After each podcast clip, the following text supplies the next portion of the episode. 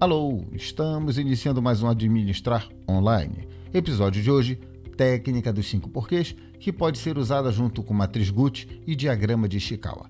A Gucci foi tema do episódio anterior e Ishikawa, ou espinha de peixe, será tema de um dos próximos episódios. A técnica dos cinco porquês é bem simples e bem fácil de utilizar.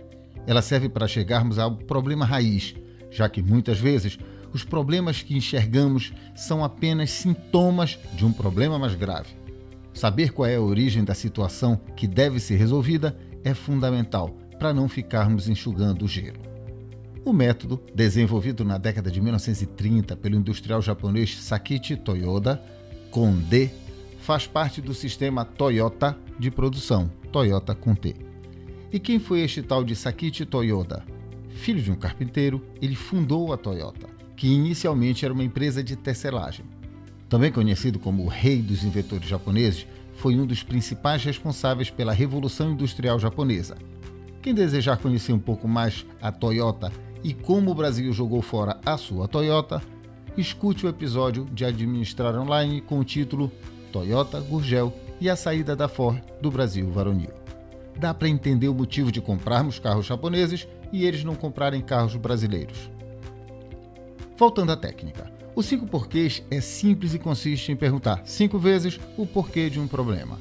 A última resposta será a chamada causa raiz ou problema raiz. Primeira dúvida que pode surgir: tem que ser cinco vezes? Pode ser mais, pode ser menos, dependendo da organização e da complexidade do problema. Por isso, não vamos tomar o 5 como um número arbitrário. Mas não convém diminuir muito. Aumentar pode ser mais seguro.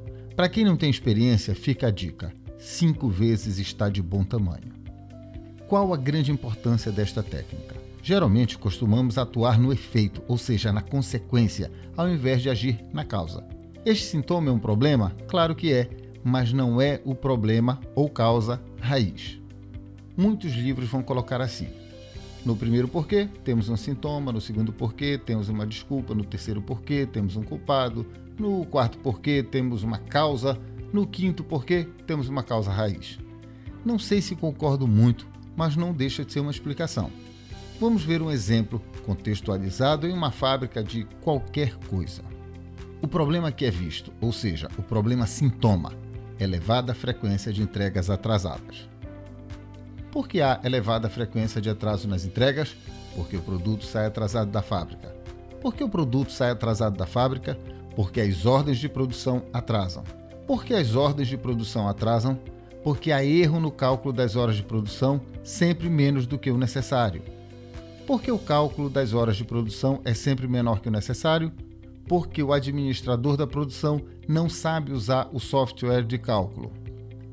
Por que o administrador de produção não sabe usar o software de cálculo, porque ele não recebeu treinamento para utilizar o software de cálculo. E por que o administrador da produção não recebeu treinamento para utilizar o software de cálculo? Porque o Departamento de Recursos Humanos não elaborou plano de treinamento e qualificação de pessoal. Causa raiz ou problema raiz? Falta de planejamento no Departamento de Recursos Humanos.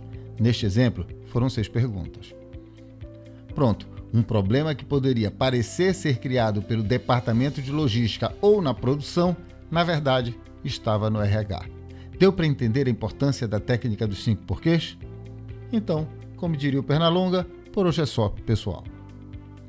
Este foi mais um Administrar Online, um podcast simples assim.